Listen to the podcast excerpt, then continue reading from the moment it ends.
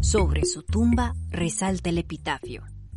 Cerca de este lugar reposan los restos de un ser que poseyó la belleza sin la vanidad, la fuerza sin la insolencia, el valor sin la ferocidad y todas las virtudes del hombre sin sus vicios. Para sorpresa de quien lo lee, estas líneas no fueron dedicadas a un hombre o a una mujer, sino al muy amado perro del poeta inglés Lord Byron. Un perro puede oír cuatro veces más que el ser humano.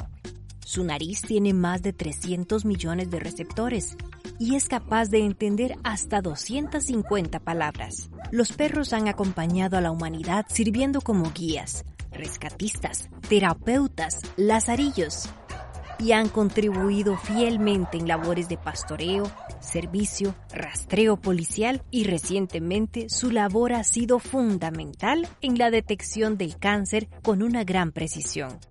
Muchas son las virtudes del perro, pero la que sus dueños siempre resaltan es la capacidad de ofrecer compañía sin ningún interés de por medio.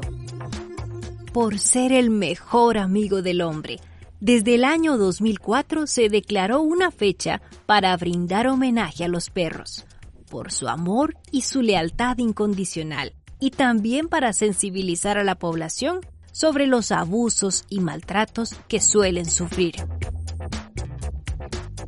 Radioína celebra hoy 21 de julio el Día Mundial del Perro.